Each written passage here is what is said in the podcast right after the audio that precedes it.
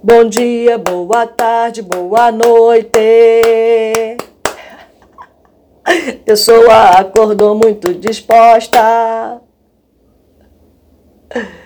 Muito bem, meus companheiros, meus amigos, minhas amigas, minhas queridas. Meu muito bom dia. Vamos ao capítulo 12. Não sei porque você saiu tão rápido. Ao capítulo 12. Ops, ops, ops. Perdão. Capítulo 13. Acabei de ler o 12. Novamente. Muito bem, capítulo 12. Gente, desculpa, meu Deus do céu. Capítulo 13! Oh, número 13, número da família. Número 13, Rosângela, nós estamos no capítulo 13, cujo título é Companheiro Libertado da, do livro Obreiros da Vida Eterna, A Vida no Mundo Espiritual, livro 4. Gente, então, eu tô aqui meio confusa porque eu li, acabei de ler o capítulo 12 e eu já havia lido, só que eu não me lembrava que havia lido. No meio do leitura, eu falei, gente, eu tenho a impressão que eu já li esse capítulo. Eu não sei porque eu tive que relê-lo. Aí eu falei, eu já estou no meio, eu vou ler até o fim. Mas para o próximo leitura, para os irmãos que estão escutando, é o capítulo 13, não é o capítulo 12. Apesar de que eu ainda não, não tenha colocado no ar. Então eu vou comparar as duas leituras. E toda hora eu estou aqui, capítulo 12, capítulo 12, capítulo 12. Eu não estou entendendo. Nós vamos à leitura do 13, Companheiro Libertado, no capítulo 12.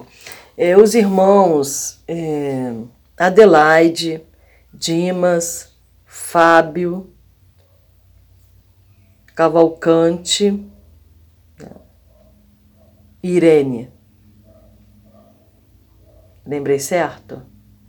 Pelo menos de quatro nomes eu lembrei, né? Adelaide, Fábio, Cavalcante, Dimas, Irene, é, duas mulheres e três homens, que vão ser desencarnados.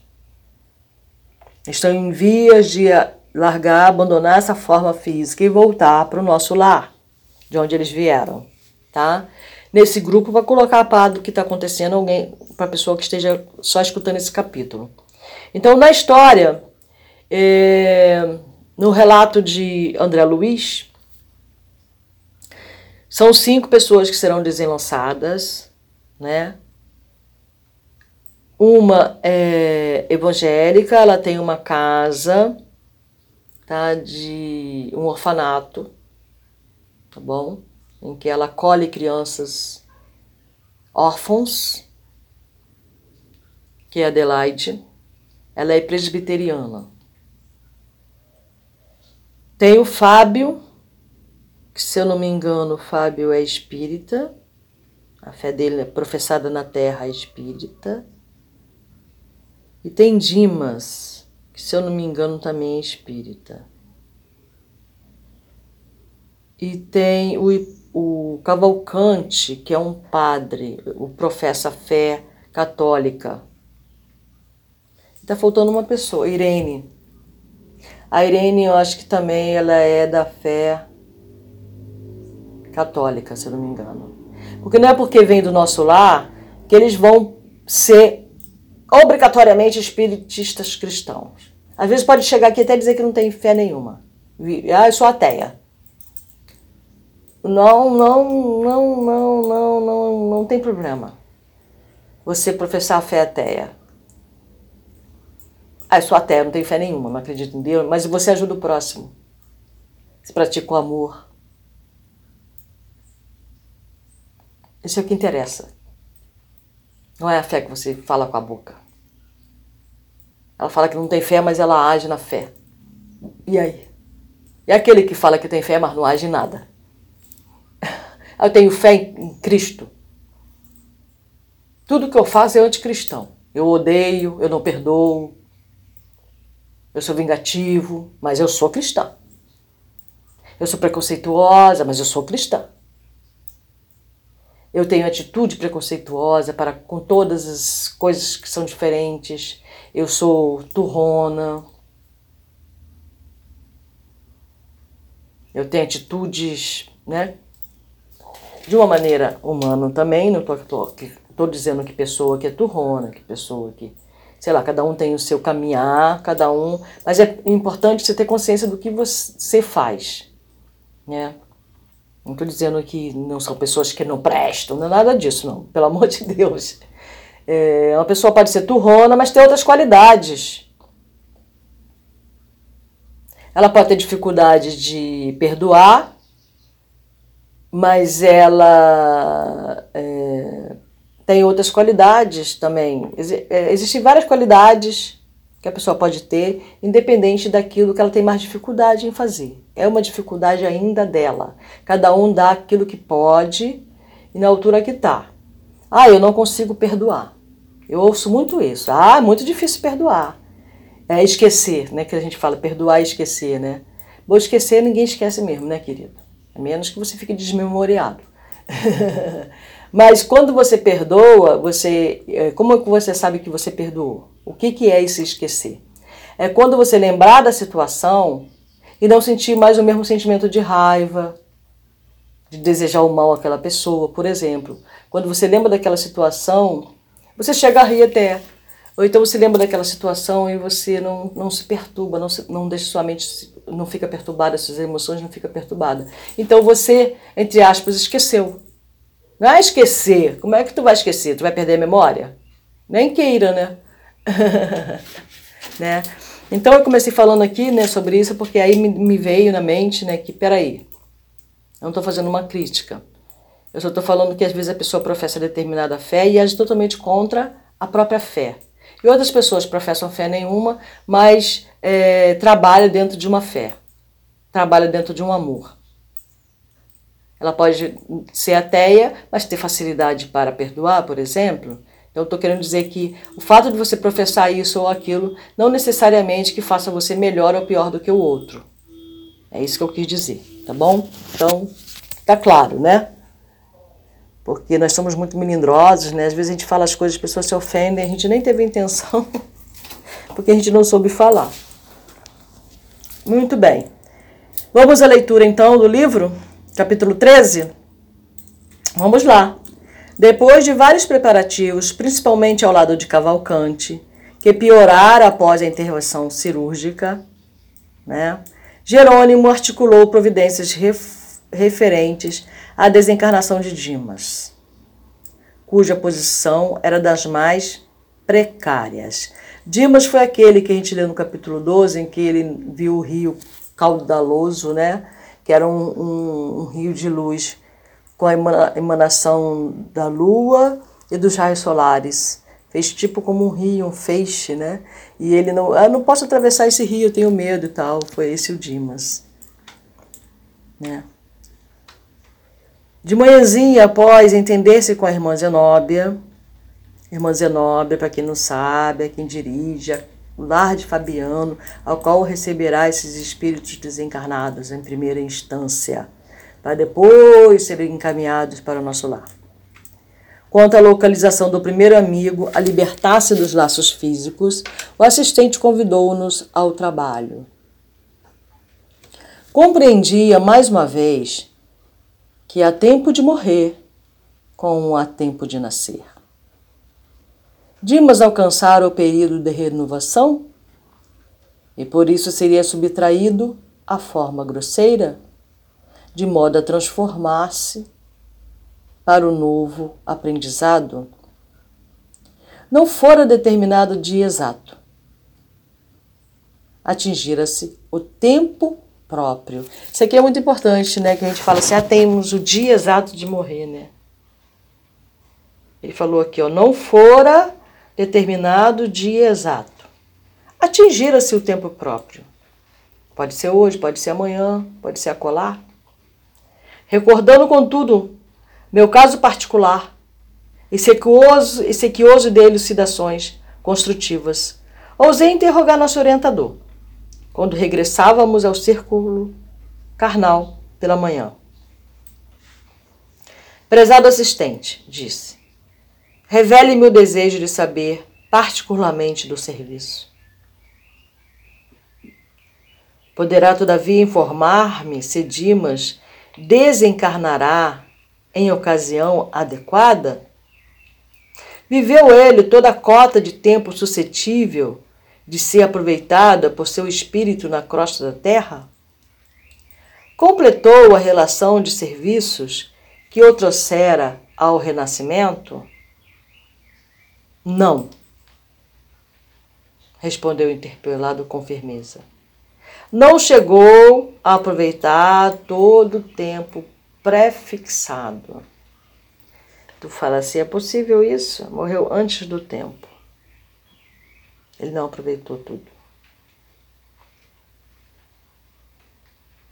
Oh! Considerei levianamente. Terá sido como fui, suicida inconsciente. Para quem quer saber o que é um suicida inconsciente, acesse lá o nosso lar, os primeiros capítulos, tá bom? André é explicado a André, inclusive, o que vem a ser um suicida inconsciente. Como ele era chamado de suicida, ele não concordava com isso, então foi explicado a ele quando ele foi acolhido pelo nosso lar por que, que ele era chamado de suicida, tá bom? Penetrei nossa colônia nessa condição e antes de obter a graça do refúgio renovador, experimentei acervos padecimento acerbos, azedo, irritante ao paladar. Experimentei acerbos padecimentos, padecimentos ásperos e rigoroso. Enunciando tal apreciação, ponderava sobre a tarefa especial de socorrê-lo. Razões fortes, de certo, motivaram, motivariam o esforço que se levava a efeito. Mas a informação do orientador desconcertava-me. Seu irmão referido não completara o tempo previsto a roteiro de obrigações que lhe fora traçado. Por que tamanha consideração? Mereceria um movimento excepcional de assistência individualizada, André ainda está muito, né, nessa, ainda está muito voltado para coisas da carne, né? É, como é que fala? Pela justiça da carne, né? Conforme nós vemos, ele está muito fechado nessa ideia dele do que é ser justo, do que é a justiça. Né? Ele ainda está muito fechado, né? ele está muito na caixinha em relação a isso. Né? Você vê que ele fez isso desde o início desse, da, da, na leitura passada, quando ele visitou a casa de Adelaide, em que ele viu que não, não existia espíritos ali é, malfeitores, malfazejos dentro daquele lar da Adelaide, e ele viu tanto, tanto, tanto trabalhadores do mundo espiritual ali, né? De bondade, de serviço, e ele cogitou que ué, tão poucas crianças só para é, recebendo alimento, né, o pão do estômago, né, crianças famintas, porque tanto movimento, sendo que tem outros lugares que precisam mais, então ele cogitou isso também, ele fez essa pergunta, por quê, né? E aí a, a Irene, né, que estava acompanhando, explicou por que, que de tanto trabalho, né? E aqui de novo ele de novo, pô, se ele não cumpriu o tempo, então ele não não fez, ele fez algo, ele, ele diminuiu o tempo de vida dele, então por que tanto tanta assistência, né? Mereceria um movimento excepcional de assistência individualizada, aquela ideia que a gente tem de justiça, de ser justo, né? Que motivo impelaria a esfera superior a prestar-lhe tanta atenção. Jerônimo compreendeu sem dúvida a venenosa preocupação que me absorvia o pensamento. Mas absteve-se de longas explicações, confirmando simplesmente: Não, André. Nosso amigo não é suicida. Há casos e casos, né? E André morreu na mesa de operação e Dimos acabou de ser operado. Mas acertado, mais acertado, seria silenciar raciocínios suspeitos. Entretanto, meu inveterado instinto de pesquisa intelectual era demasiado forte para que eu me dominasse. Né? Então, isso aí foi André pensando, né? mas acertado seria silenciar raciocínio suspeito. Mas ele continuou, fixando algo confundido, tornei a perguntar. Mas, se Dimas não aproveitou todo o tempo de que dispunha, não terá também desperdiçado a oportunidade, como aconteceu a mim mesmo? É, isso, é, é, então, exatamente, tá vendo? É, eu falei aí sobre, no, no término do. que as minhas interpretações não é para ser colo não é para ser aceita como verdade única e verdadeira ou precisas, né? É, porque é, é uma interpretação pessoal, individual, baseado em estudos também, né? Tudo isso vem no meu caminho, mas não são absolutas. Pelo contrário, eu não sou uma pessoa absolutista, eu sou uma pessoa relativista, tá? Na minha vida eu vivo de modo relativista, tá bom? Então, o que acontece? É, eu, eu tinha essa dúvida aí, né? Toda pessoa que não aproveita o tempo dela é um suicida inconsciente. Eu tinha essa ideia. Vamos lá. Eu, eu, eu me interessou bastante essa, explicação. Meu interlocutor estampou no semblante leve sorriso e acentuou compassivo. Não conheço o seu passado, André. E acredito que as melhores intenções terão movido suas atividades no pretérito. A situação do amigo a que nos referimos, porém, é muito clara. Dimas não conseguiu preencher toda a cota de tempo que lhe era lícito utilizar em virtude do ambiente de sacrifício que lhe dominou os dias na existência atual, a termo. Acostumado desde a infância à luta sem mimos, desenvolveu o corpo entre deveres e abnegações incessantes. Desfavorecido de qualquer vantagem material no princípio, conheceu ásperas obrigações para ganhar intimidade com as leituras mais simples, ou seja, o estudo, né? Entregue ao serviço rude, no verdor da mocidade, constituiu a família, pingando suor no sacrifício diário.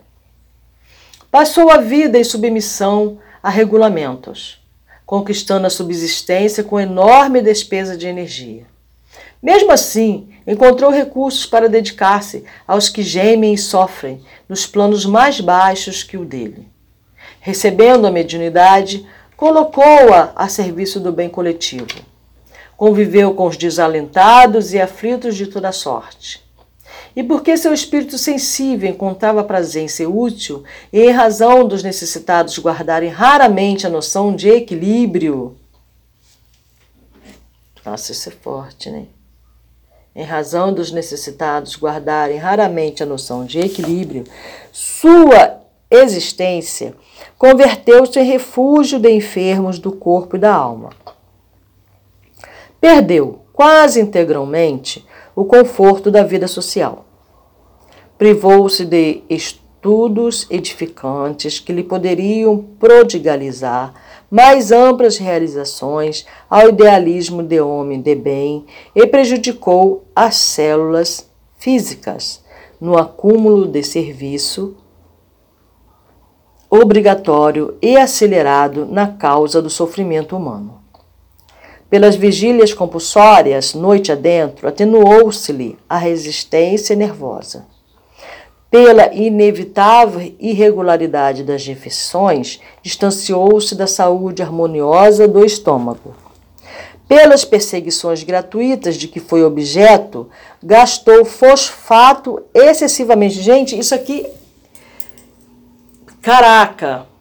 Eu vou ler de novo. Pelas vigílias compulsórias. Noite adentro, atenuou-se-lhe a resistência nervosa. Então, vigílias compulsórias. Ou seja, o que, que seja compulsória? Obrigatória, tá? É... Os doentes, né, ficavam em vigília, uns doentes no hospital, por exemplo, né, já que ele era praticava caridade, né? Atenuou-lhe atenuou-se-lhe a resistência nervosa. Pela inevitável irregularidade das refeições, distanciou-se da saúde harmoniosa do estômago, seu horário para comer. Pelas perseguições gratuitas de que foi objeto, tanto do mundo visível quanto do, do invisível, gastou fosfato excessivamente pelos choques reiterados com a dor alheia.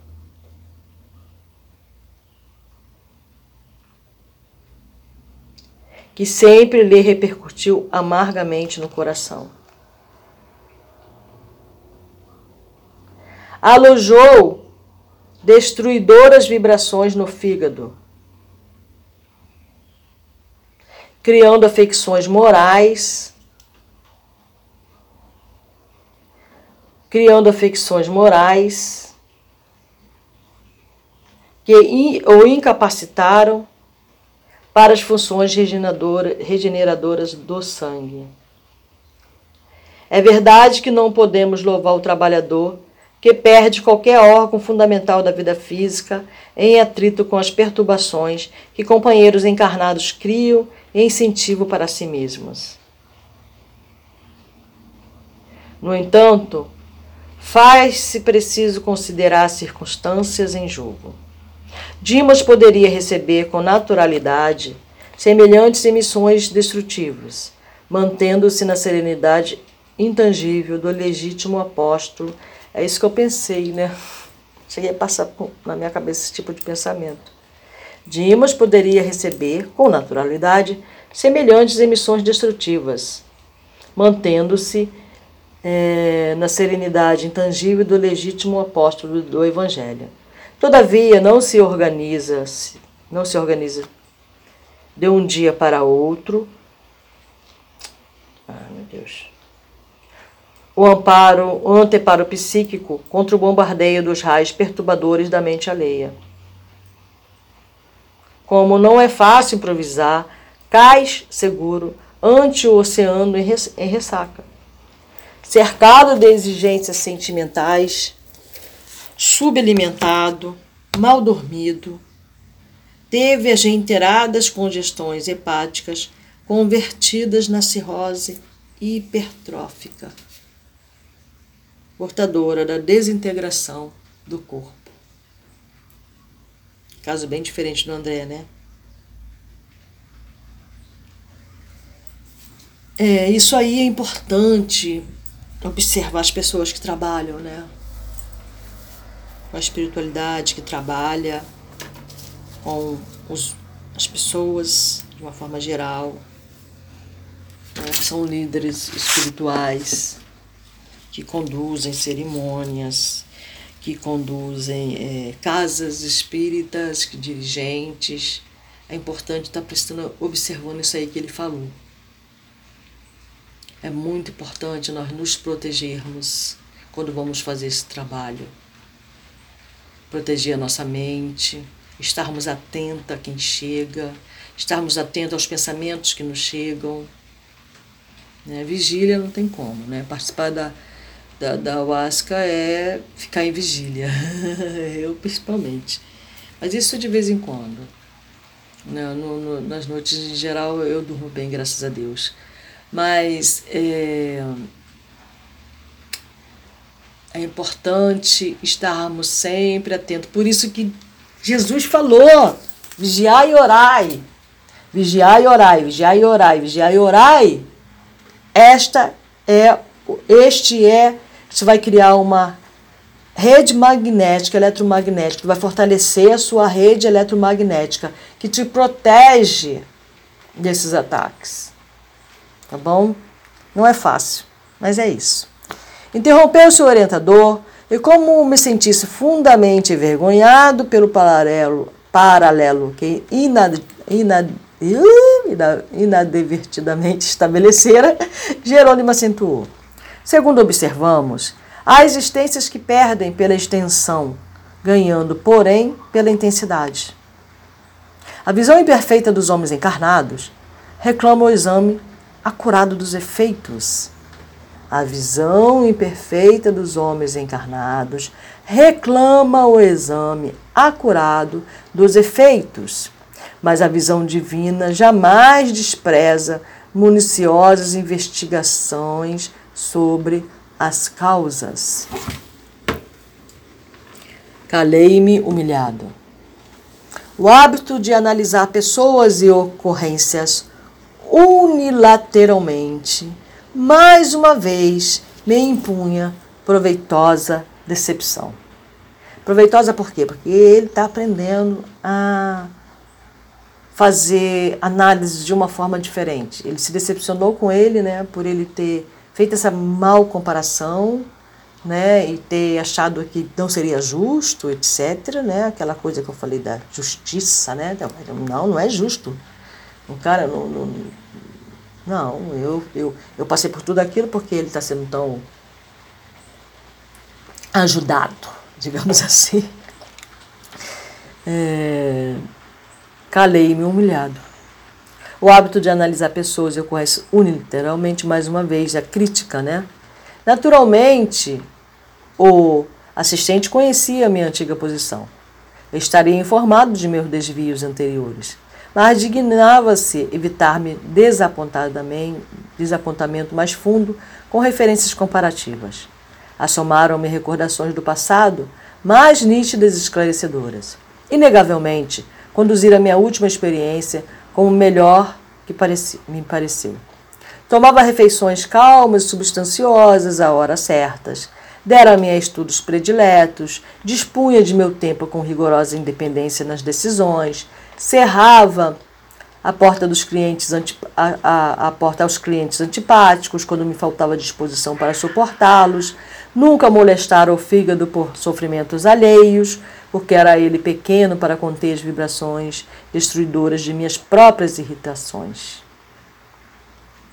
Ao sentir-me contrari, sentir contrariado nos pontos de vista, de vista pessoais e, sobretudo, aniquilara o aparelho gastrointestinal pelo excesso de comestíveis e bebídices aliados à sífilis a que eu mesmo dera guarida levianamente. Isso aí André está falando sobre ele. Tá bom? Havia, portanto, muita diversidade entre o caso Dimas e o meu. O dedicado servidor do bem empregar as possibilidades que o céu lhe confiara e benefícios de outrem. Quanto a mim, centralizado em mim mesmo, gozar essas possibilidades até o clímax, perdendo-me pela abusiva saciedade. Jerônimo era, porém, suficientemente bom para não comentar realidades tão duras. Reafirmando a generosidade espontânea que o caracterizava, desarticulou minhas impressões desagradáveis, tangendo assuntos novos. É interessante isso aqui, né? Porque é, isso aqui, na época que Dimas viveu, né? É, eu não sei exatamente, porque esse livro foi escrito na época da Segunda Guerra Mundial, ali por volta de 39, 40, 41.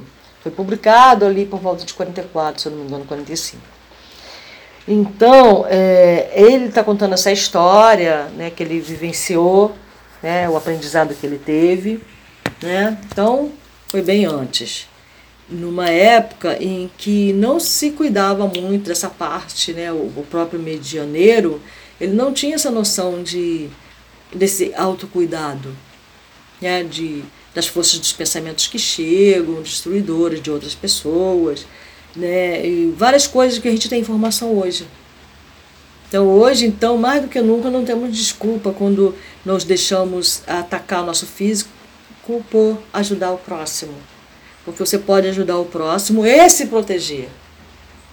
Mas, por outro lado, está lá na Bíblia, vigiai e orai. Né? É, a gente pensa que por praticar a caridade pura e simplesmente já estamos protegidos. Porque afinal nós estamos fazendo bem. Né? Então, por si só, isso já nos traz proteção. Não, se você não cuidar da sua proteção pessoal, você não entender. Por isso é importante a leitura, como terminei, leia, leia, estude, estude. Porque você estudando, você vai ter como se proteger de tudo isso. Tá bom? Se você não estudar como se proteger, infelizmente vai ser isso. Mesmo que, que você não vá ser, é, não vá para um umbral por conta disso, você não vai ser considerado um suicida por ter encurtado o seu tempo. Mas é, hoje em dia não, não tem como você não dizer que não sabia, né? No caso do Dimas, provavelmente ele não sabia. Ele devia fazer as orações dele, lógico, né? ele tinha as proteções dele, mas não foram suficientes. Porque a gente tem que cuidar da gente também, tá? Então vamos lá. Em breve chegávamos à, resi à residência do enfermo, cujo estado era gravíssimo. Alguns amigos desencarnados velavam atentos. Iluminada a entidade que evidenciava grande interesse pelo agonizante, acercou-se do assistente, indagando se o decesso era marcado para aquele dia. Decesso é desencarnação. Vamos ver aqui um, um sinônimo para decesso: óbito.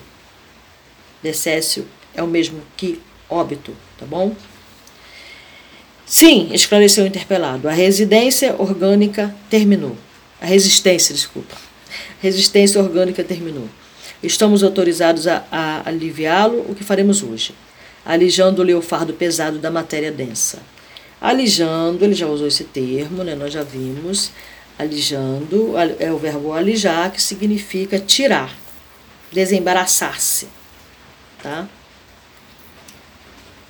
A interlocutora consultou ainda sobre a oportunidade de reunir ali alguns beneficiários da missão cumprida pelo moribundo, que ele desejava testemunhar carinhoso apreço no derradeiro dia carnal. Minha amiga compreende as dificuldades inerentes ao assunto, respondeu o nosso dirigente com gentileza. Se Dimas estivesse plenamente senhor das emoções, não surgiria inconveniente algum. Entretanto, ele permanece agora sob agitações psíquicas muito fortes.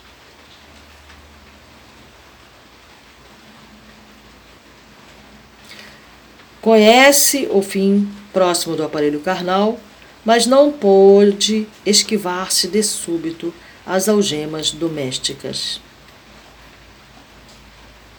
Teme o futuro dos seus Conserva-se em total descontrole de nervos enlaça-se nas emissões de inquietudes da esposa e dos filhos.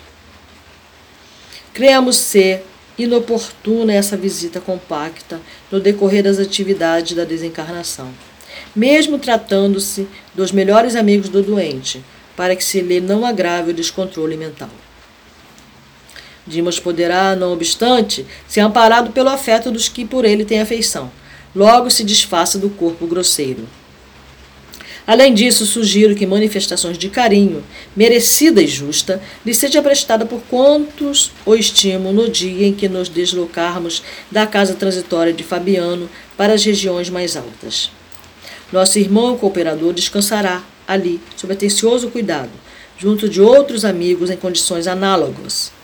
Não faltaremos com um aviso prévio sobre sua partida, para que se congreguem conosco os seus afeiçoados na prece de reconhecimento que elevaremos ao Todo-Poderoso Criador de tudo que é. O consulente manifestou sincera satisfação e acentuou: Bem lembrado, esperaremos a comunicação no instante oportuno. Logo após, despediu-se, afastando-se ao lado de outros visitantes de nossa esfera que nos deixavam agora campo livre para a nossa necessária atuação. O transe, sem dúvida, melindroso. A esposa do médio ao pé dele, não obstante prolongadas vigílias e sacrifícios estafantes que a expressão fisionômica denunciava, mantinha-se firme a seu lado, olhos vermelhos de chorar, emitindo forças de retenção amorosa que prendiam o moribundo ao vasto emaranhado de fios cinzentos, dando-lhe a impressão de peixe encarcerado em rede caprichosa. Nossa, ele é bem duro na, na, na fala aí, né?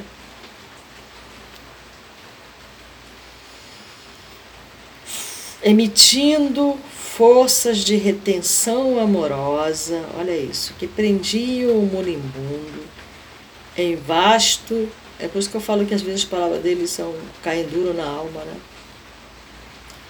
Em vasto emaranhado de fios cinzentos, dando-nos a impressão de peixe encarcerado em rede caprichosa. Jerônimo apontou-a, bondoso, explicou. Nossa pobre amiga é o primeiro empecilho a remover. Eu sempre. Empecilho a remover. Improvisemos temporária melhora para o agonizante, a fim de sossegar-lhe a mente aflita. Olha como que o trabalho é feito, gente. É algo assim que eu, eu acho fantástico. Eu acho assim maravilhoso. Somente depois de semelhante medida conseguiremos retirá-lo sem maior impedimento. Então eles vão improvisar uma melhora para a visão da pessoa que está ali chorando, retendo ele, prendendo-o em fios cinzentos, como numa rede. As correntes de forças exteriorizadas por ela infundem vida aparente aos centros de energia vital, já em adiantado processo de desintegração. Quer dizer, imagine a, a dor psicofísica essa pessoa está sentindo, devido às lágrimas da mulher amada. Recomendou ao assistente que Luciano Hipólito se mantivesse ao lado da senhora, modificando-lhe as vibrações mentais. Instruiu-me para com coadjuvar-lhe a influenciação, como se fazia mister. Coadjuvar-lhe Ai, querido André, vou mandar uma carta para você.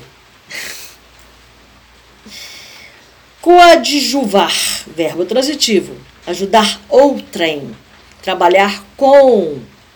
Colaborar no intuito comum. No latim significa socorrer, proteger. Não, eu tenho que ler tudo, gente, porque para que esse termo? Vamos lá. Recomendou ao assistente que Luciano Hipólito tá modificando-lhe as vibrações mentais através do passe ou do, da imposição das mãos e da modificação e da influência dos próprios pensamentos. E André foi lá para cooperar, ajudar. Enquanto mantinha as mãos coladas ao cérebro de Dimas, as mãos coladas, não é em cima, não, é coladas propiciando a renovação das forças gerais, Jerônimo aplicava-lhe passes longitudinais.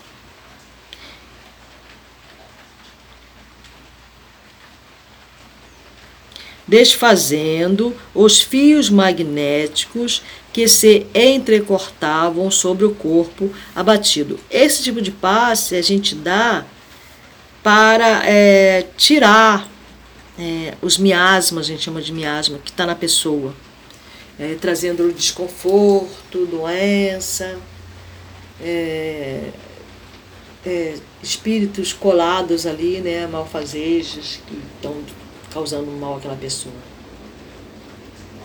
Reparei que o moribundo se encontrava já em dolorosas condições. Plenamente desorganizado, o fígado começava definitivamente a paralisar suas funções. Aqui ele vai mostrar como acontece a, desintegra é, a desintegração do corpo denso. Olha só que coisa maravilhosa, que serviço. O estômago, o pâncreas e o duodeno apresentavam anomalias estranhas. Os rins pareciam praticamente mortos os glomérulos, que seriam, que seriam né, glomérulos.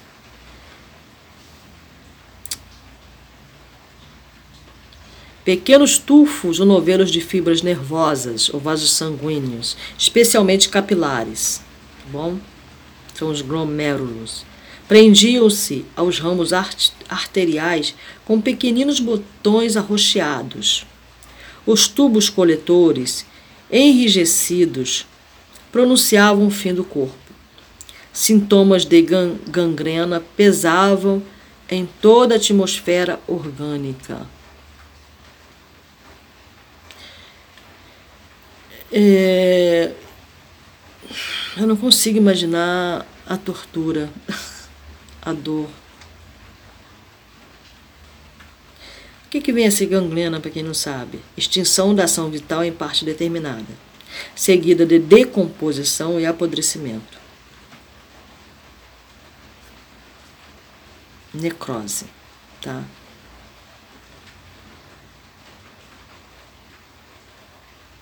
Se ela tomar conta mesmo, a pessoa vem a óbito, tá bom?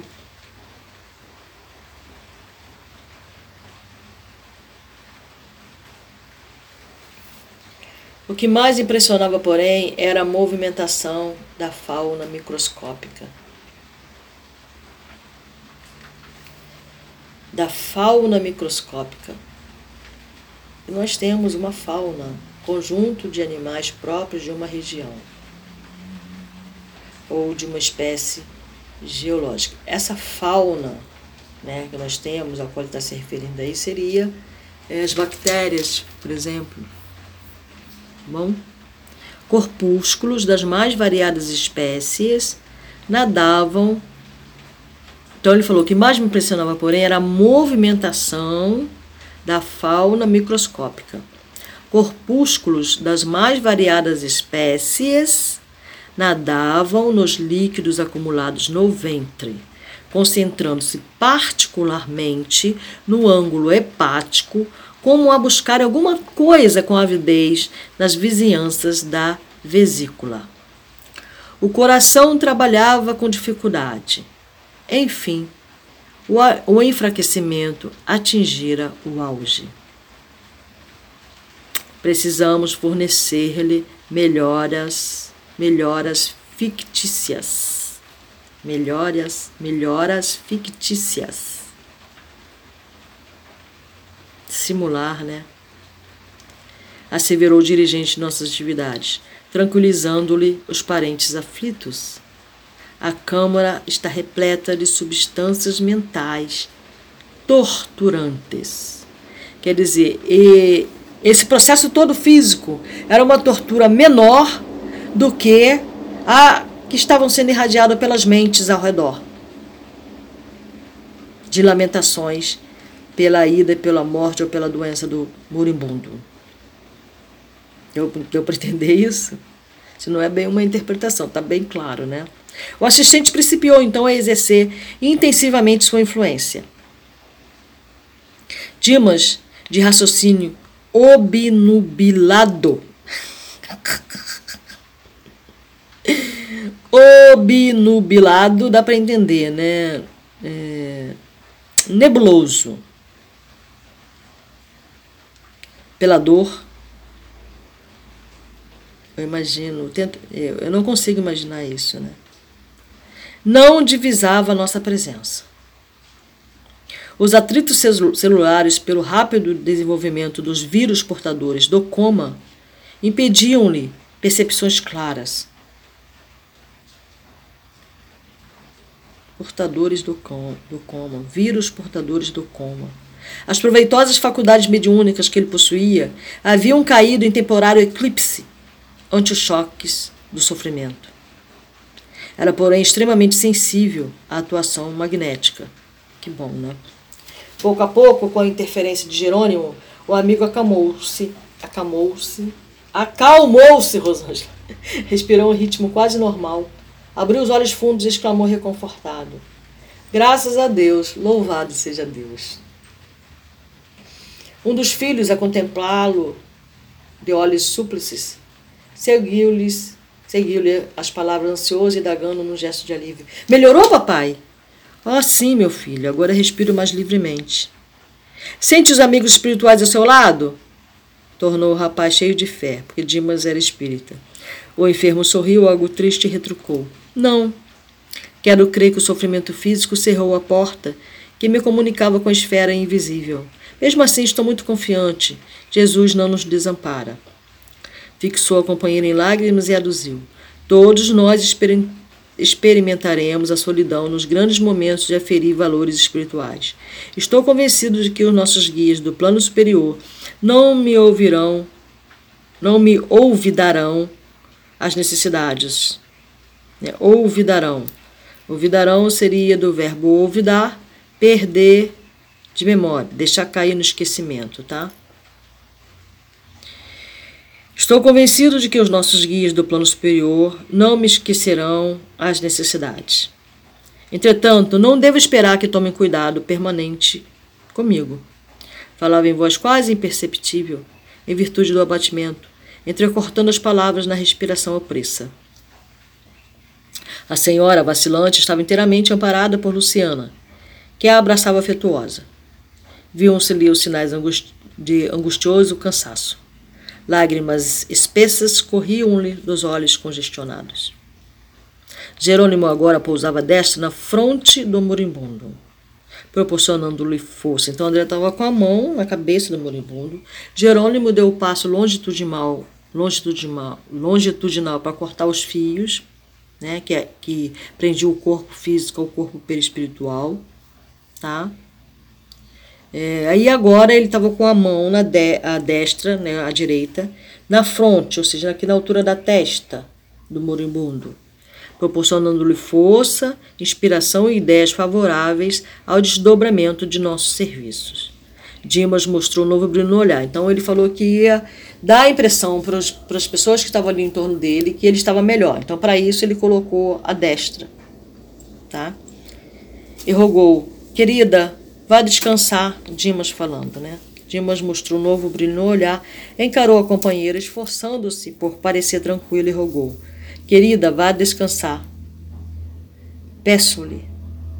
Tantas noites a fio de sentinela acabarão por aniquilá-la. Que será de mim, doente e exausto, se o desânimo surpreender-nos a todos? Fez mais longo intervalo e prosseguiu. Repousa é meu pedido. Ficaria tão satisfeito se a visse mais forte. Não se retarde. Sinto-me muito melhor e sei que o dia será de calma e reconforto.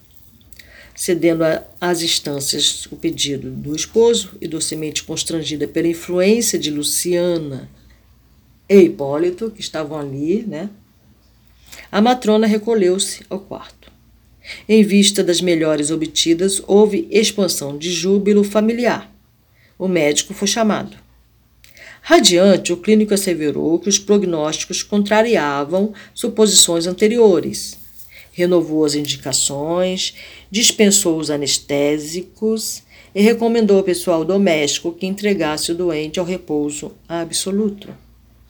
Dimas acusava melhoras, melhoras surpreendentes a gente já viu muito isso por aqui, né? Tem gente que conta essas histórias, né? Ele melhorou e depois ele, no momento seguinte, ele estava bem, no momento seguinte ele já tinha ido. É é, era razoável, portanto, que a câmara, câmara quarto, tá? Fosse deixada em silêncio para que ele tivesse um sono reparador. O esculápio, esculápio,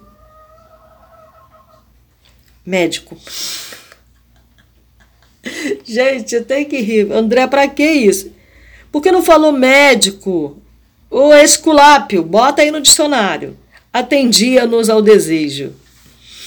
Em, breve, em breves minutos, o compartimento ficou solitário, facilitando-nos o serviço. O assistente distribuiu o trabalho a todos nós. Hipólito e Luciana, depois de tecerem uma rede fluídica de defesa em torno do leito, para que as vibrações mentais inferiores fossem absorvidas, permaneceram em prece ao lado, enquanto eu mantive a destra sobre o plexo solar do agonizante. Plexo solar, para quem não sabe, é essa região aqui do umbigo. Tá bom? Estômago, essa parte aqui do intestino, rim, tá? É onde fica aí o plexo solar, que é, é um chakra, tá bom? Iniciaremos agora as operações decisivas, declarou-nos Jerônimo Resoluto. Antes, porém, forneçamos ao nosso amigo a oportunidade da oração final. O assistente tocou demoradamente na parte posterior do cérebro. Parte posterior é essa parte aqui de trás, tá? onde fica aqui o pescoço nessa altura aqui onde fica a epífise, mais ou menos. Ali é a hipófise. Não, mas na realidade é onde fica a hipófise. Vimos que organiz... que o agonizante passou a emitir pensamentos luminosos e belos. Não nos via nem nos ouvia de maneira direta, mas conservava a intuição clara e ativa. Sob o controle de Jerônimo, experimentou imperiosa necessidade de orar. E, embora os lábios cansados prosseguissem imóveis, assinalamos a rogativa mental que endereçava ao Divino Mestre. Meu Senhor Jesus Cristo, creio que atingi o fim do meu, o fim do meu corpo do corpo que me deste por algum tempo, como dádiva preciosa e bendita. Eu não sei, Senhor, quantas vezes feri a máquina fisiológica que me confiaste.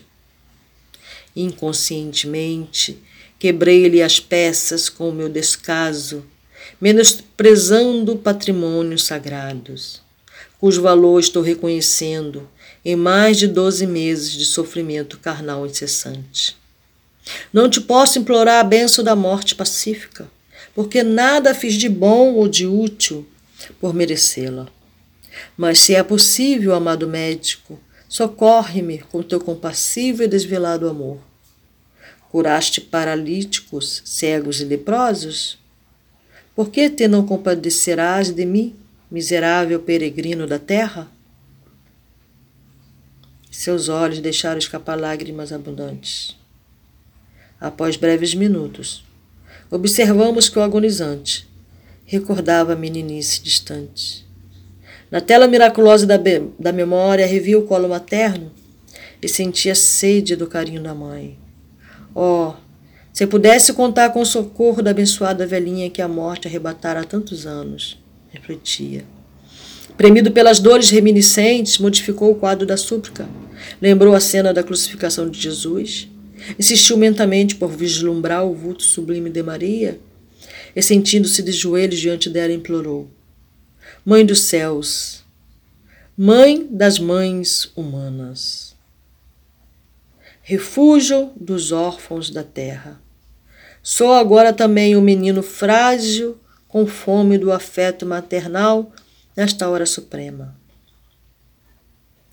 Ó, oh, Senhora Divina, Mãe de meu Mestre e de meu Senhor, digna-te abençoar-me.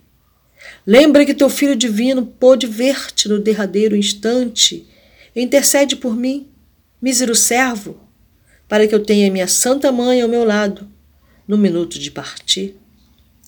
Socorre-me, não me abandones, anjo tutelar da humanidade, bendita entre as mulheres.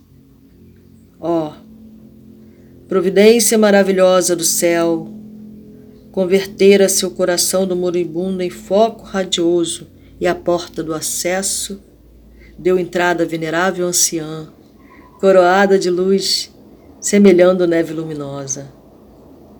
Ela se aproximou de Jerônimo e informou, após desejar-nos a paz divina: Sou a mãe dele. O assistente comentou a urgência da tarefa que nos aguardava e confiou-lhe o depósito, querido.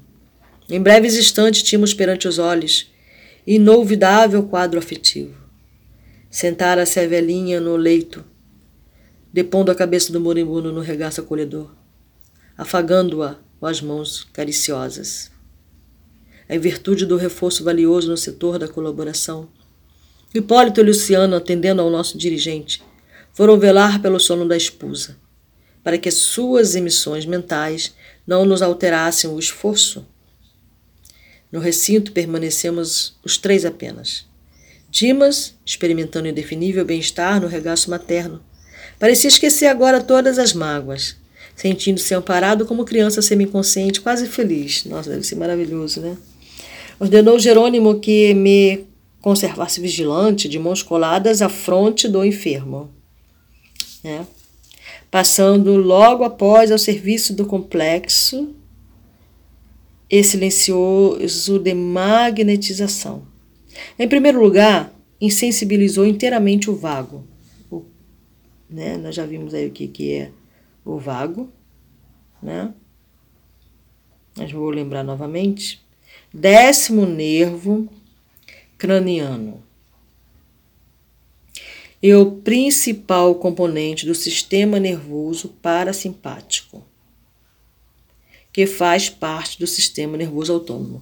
É, aquela hora eu tinha visto que era vago é, pelo dicionário. Ele falou para, para é, né, psicopneumático, um negócio assim. Aqui é a explicação que o autor espiritual está dando, tá? Então, o que, que é o vago? É o décimo nervo craniano. Ele fica aqui é, atrás do, da orelha, aqui do ouvido, mais ou menos. É o décimo nervo craniano e é o principal componente do sistema nervoso parasimpático. Vou ler de novo, tá? Que faz parte do sistema nervoso autônomo.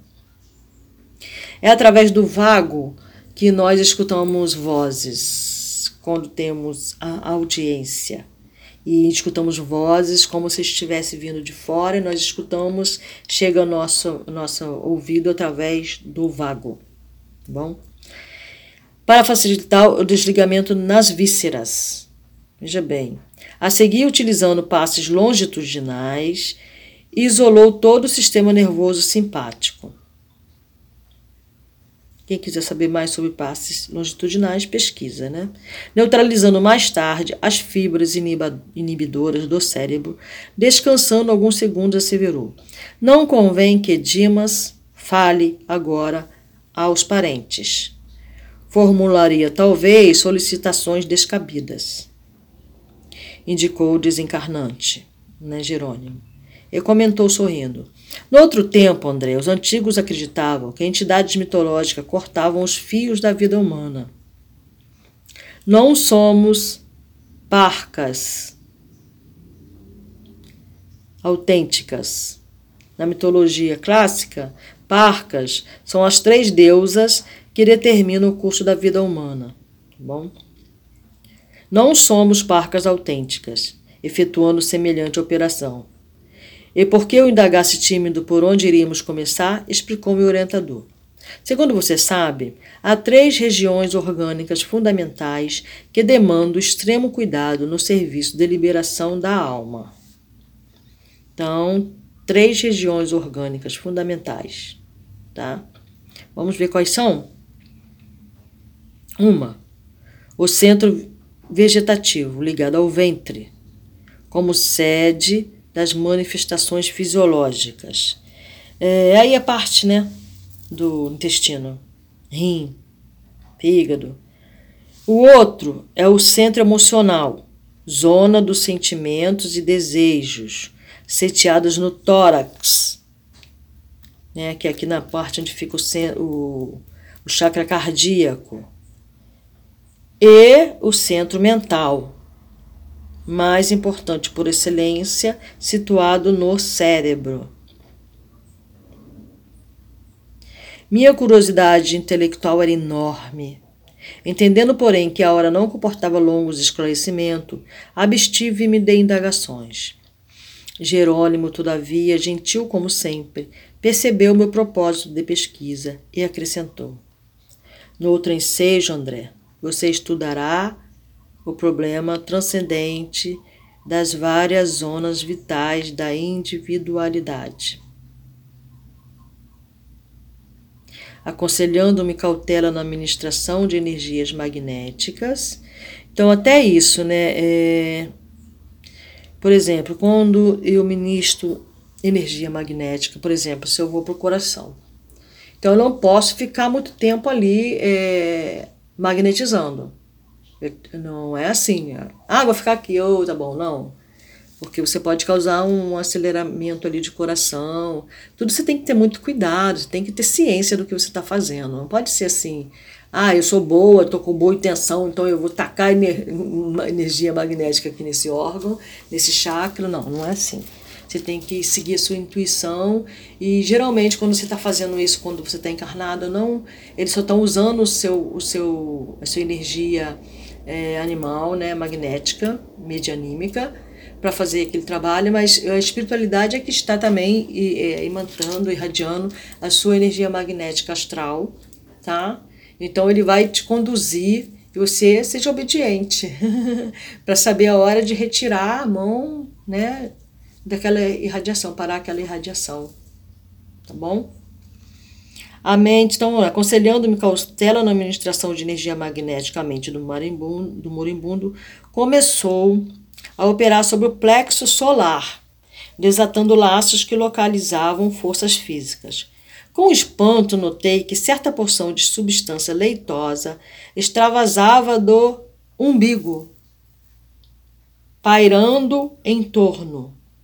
Então, é, extravasava e ficava ali, pairada Esticaram-se os membros inferiores com sintomas de esfriamento, né, que o pessoal chama cadavérico. Né? Dimas gemeu em voz alta, semi-inconsciente. Acorreram amigos, assustados.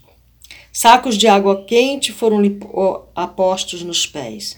Mas antes que os familiares entrassem em cena, Jerônimo, com passos concentrados sobre o tórax, né, nessa região aqui relaxou os elos que mantinham a coesão celular no centro emotivo, operando sobre determinado ponto do coração que passou a funcionar como bomba mecânica desreguladamente. Nova cota de substância desprendia-se do corpo. Né, assim, desprendeu-se do, do umbigo, né? Foi o primeiro passo que ele deu ali, né? E agora está se é, de novo ele via substância desprender-se do epigastro, porque o tórax aqui, essa região toda, né, do tórax está pegando também a parte da garganta, tá? Então, do epigastro. O epigastro é a parte média superior da parede abdominal, corresponde em profundidade ao estômago e ao lobo esquerdo do fígado. Nada a ver com a garganta. Então vamos ler isso aqui de novo. É, fui precipitada. Nova cota de substância desprendia-se do corpo, do epigastro à garganta. Então ele está falando que ia do epigastro até a garganta. Foi, foi, foi é, mal lido, né? Que é um acraseado, então ele disse que vinha do epigastro à garganta. Mas reparei que todos os músculos trabalhavam fortemente contra a partida da alma resistência, né? opondo-se à libertação das forças motrizes em esforço desesperado, ocasionando angustiosa aflição ao paciente. O campo físico oferecia-nos resistência, insistindo pela retenção do Senhor espiritual. Com a fuga do pulso, foram chamados parentes e o médico, que acorreram pressurosos, no regaço maternal, todavia, sob nossa influenciação direta, Dimas não conseguiu articular palavras ou concatenar raciocínios. Imagina, né? Alcançáramos a, o coma em boas condições. O assistente estabeleceu reduzido tempo de descanso, mas volveu a intervir no cérebro. Era a última etapa, concentrando todo o seu potencial de energia na fossa romboidal. Gente, é uma verdadeira aula de medicina, né? Depressão, o que é hormonal? Depressão em forma de losango, sabe? Quatro lados. Existente no assoalho, ou seja, na base do quarto ventrículo cerebral. Nós estamos falando na fossa romboidal, agora é na parte do cérebro. Jerônimo quebrou alguma coisa que não pude perceber com minúcias e brilhante chama violeta dourada desligou-se da região craniana, absorvendo instantaneamente a vasta porção de substância leitosa já exteriorizada.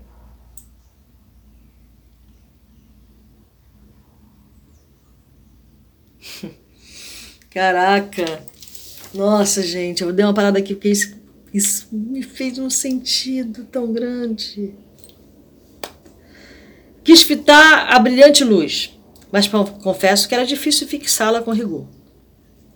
Em breves instantes, porém, notei que as forças em exame eram dotadas de movimento plasticizante. Movimento plasticizante. Não tem no vocabulário esta palavra acho que deve vir de plástico. A chama mencionada transformou-se em maravilhosa cabeça. em tudo idêntica do nosso amigo. Ah, tá. É o. É, é a substância, como é que fala? Quando a gente plasma, né? É, é, é plasma, né?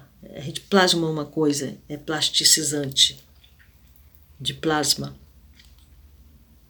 Transformou-se em maravilhosa cabeça, em tudo idêntica do nosso amigo em, desencarnação, constituindo-se após ela todo o corpo perispiritual de Dimas, membro a membro, traço a traço. Então, quando ele viu aquela, aquela, aquela, aquele líquido, né, leitoso que saiu do umbigo e ficou ali pairando, saiu do tórax, né, ele viu, né, uma substância.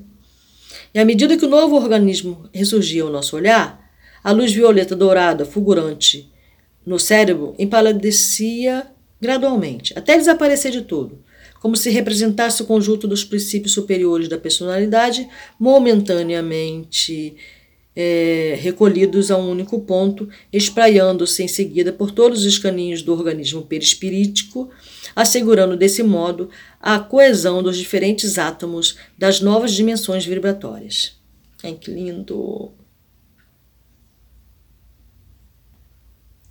Dimas, desencarnado, elevou-se alguns palmos acima de Dimas, cadáver, apenas ligado ao corpo por leve cordão prateado, semelhante a sutil elástico entre o cérebro de matéria densa, abandonado, e o cérebro de matéria rarefeita ao organismo liberto.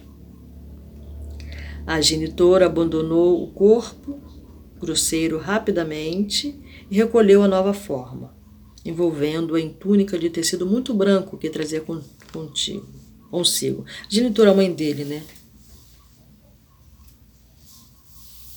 Abandonou nada, ele estava deitado no colo dela, né? Antes de falecer. Para os nossos amigos encarnados, Dimas morrera inteiramente. Para nós outros, porém, a operação era ainda incompleta. O assistente deliberou que o cordão fluídico deveria permanecer até o dia imediato, considerando as necessidades do, entre aspas, morto, ainda imperfeitamente preparado para desenlace mais rápido, porque faltava desenlaçar o fio, né? Cortar esse fio. Enquanto o médico fornecia explicações técnicas aos parentes em pranto, Jerônimo convidava-nos à retirada, confiando, porém, o recém-desencarnado àquela que lhe fora desvelada mãezinha no mundo físico. Minha irmã pode conservar o filho à vontade até amanhã, quando cortaremos o fio derradeiro que o liga aos despojos, antes de conduzi-lo ao abrigo conveniente, a abrigo conveniente. Por enquanto, repousará ele na contemplação do passado que se lhe descortina em visão panorâmica no campo interior.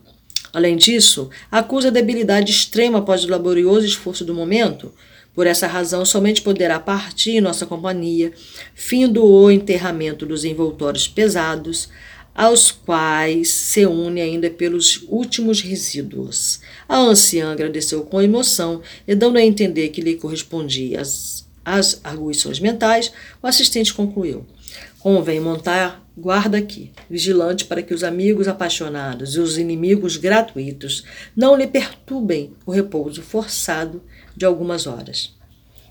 A mãe de Dimas revelou-se muito grata e partimos em, em, grupo, a caminho da fundação de Fabiano, de onde nossa expedição socorrista regressaria à crosta no dia seguinte. Bom, sem comentários. Leitura maravilhosa. Eu vou fazer assim, eu vou só falar, não sei como é que foi isso, né? Mas a minha tiazinha, eu, eu tinha uma tia, né? Minha avó teve nove filhos, eu tinha uma tia que. Uma única tia que ficou morando em Minas, né? Todos nasceram em Minas, em Muriaé. Todos vieram para o Rio de Janeiro menos essa tia. E conta a história dela, né, que ela morreu aí por volta de 70 anos. Todos os meus minhas tias, de uma forma geral, só existem vivos hoje dois dos nove. Todos eles morreram muito assim, na faixa dos 60 anos, entre 60 e 70 anos. E dizem, dizem, contam, né, a história que essa tia, ela pressentiu, deu a entender, né, que ela pressentiu o momento da ida dela. Ela ia à missa todos os domingos e ela pediu à filha dela que morava com ela para trançar o cabelo dela como fazia todos os domingos. Ela comprou uma camisola nova para dormir naquele dia e deixou várias recomendações para essa filha dela sobre os cuidados com o pai, recados para a família, cuidados com a casa, com as finanças, enfim, deixou tudo organizado sobre os cuidados da filha. A filha ficou meio assustada. Eu, mãe, que, por que você está falando dessa maneira? Que você está deixando essas recomendações, etc. Né? Não, é isso. Nada demais e tal. Aí, quando chegou a noite, me diz o meu tio que escutou o último suspiro dela. Ela só deu um suspiro. Sabe aquele suspiro que às vezes a gente dá? no caso dela, ela deu um suspiro. E ela foi desenlaçada, pelo que eu entendi, né? Ela amanheceu já morta para os vivos, né? Só o corpo físico ali e o perispírito dela provavelmente, né? Não sei como foi o processo dela. Que é, é igual a desses aí mesmo. É, esse é o processo aí normal. Sendo que uns têm sofrimento nesse processo e outros não.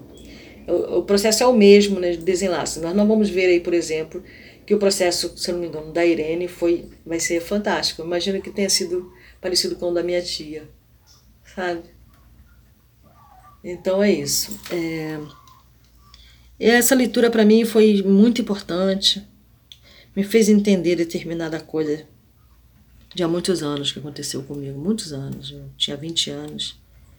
E eu acho que finalmente deu para eu entender, mais ou menos, me deu pequena elucidação do que aconteceu comigo naquela época. E é isso, gente. Eu espero que a leitura tenha sido boa, né? É... Nossa, é muito bom, né? Estudem, cara. Eu vou colocar agora todo o final, estudem, estudem, estudem. Leiam por si mesmo.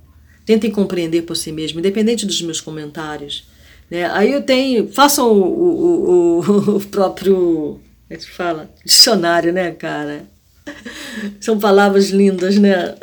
Tem umas palavras que eu não acho tão lindas, não. Eu falo, pra quê? Por que, que eu não usou a palavra comum? Ah! Afinal de contas, tu é brasileiro? Fala português? Mas é legal essas palavras assim, porque enriquece nosso vocabulário, né? Bom, enfim. É... Além do enriquecimento do vocabulário, enriquece nossa alma, enriquece nossa mente, enriquece nossa memória, enriquece nossa visão. Só benefícios traz a boa leitura. Não precisa ser psicografado, não. Tem um livro aí, por exemplo, que minha filha indicou, que eu comecei a ler, que nos ensina como falar com as pessoas sem que elas se sintam agredidas é, né? É, como é que é? é sem. Eu mudei, né? É, conversa não violenta, um negócio assim. CNV, isso aí. Ela me indicou esse livro. Não é psicografado oficialmente, né? Mas é muito interessante, muito interessante esse livro. É, eu botei conversa sem violência, porque o não me remete ao sim.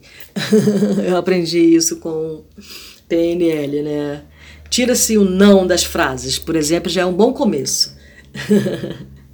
Quando você não quer que um filho faça, use uma frase em que não vai entrar um não. Tira o não. Isso eu aprendi com a programação neurolinguística, mas o livro é muito interessante, muito imprescindível, até eu diria. Tá bom? É... Então, eu já dei algumas dicas no livro passado. É, histórias também, é, medievais também, livros como é, Brumas de Avalon é um livro bastante interessante que eu recomendo. São quatro volumes. Também, se você olhar, dependendo da maneira como você lê, o olhar que você lança, você pode aprender bastante coisas ali. Tá? Então não precisa necessariamente. Pode ser Joseph Morphy, O Poder do Subconsciente, Gibran Khalil Gibran, é, Platão, República de Platão, por exemplo, é um ótimo livro, sabe? Recorrer a leituras filosóficas, tentar entender a espiritualidade pelo lado da filosofia também, sabe? Mas é importante estudar, ler, é, para que. Aí os que são espíritas leem livros psicografados. É, Paulo e Estevão é um livro sensacional, né? sensacional de perdão, sabe? De acolhimento, muito bom. E os livros do André, óbvio, né, que são os 16, são que eu estudo constantemente, independente de outras leituras. Livros psicografados de Ramatiz por Ercílio Mans, tem outro também, outra pessoa que postou. Livros psicografados por Vanderlei Oliveira, né? Que são o grupo do Hospital Esperança, que fala muito do lado psicológico, né? Da nossa vivência com esse lado. Né? Então, cara, tem muitos meios. Se não quer ler livros desse tipo, prefere ler livros xamânicos que falam sobre medicina, leia os livros do Dom Juan, A Arte de Sonhar, é, A Erva do Diabo, que esse título, para esclarecimento, só tem aqui no Brasil. Esse livro não foi escrito com esse título. Dom Juan não escreveu, Carlos Castanheira não escreveu o livro com o título de A Erva do Diabo. E que outro dia eu li erroneamente, que as pessoas confundem com a Ayahuasca. Tem nada a ver com a Ayahuasca. Inclusive eu li, eu tinha essa ideia porque eu já tinha ouvido falar alguma coisa, mas não tem nada a ver sabe? É, são medicinas é, mexicanas, né? Como é, o mescalito. Então, também recomendo, são ótimos livros escritos por Carlos Castanheda, muito bom, muito bom, muito esclarecedor. Enfim, é isso. Louvado seja Deus para sempre, seja louvado, tenhamos um ótimo dia. Amém.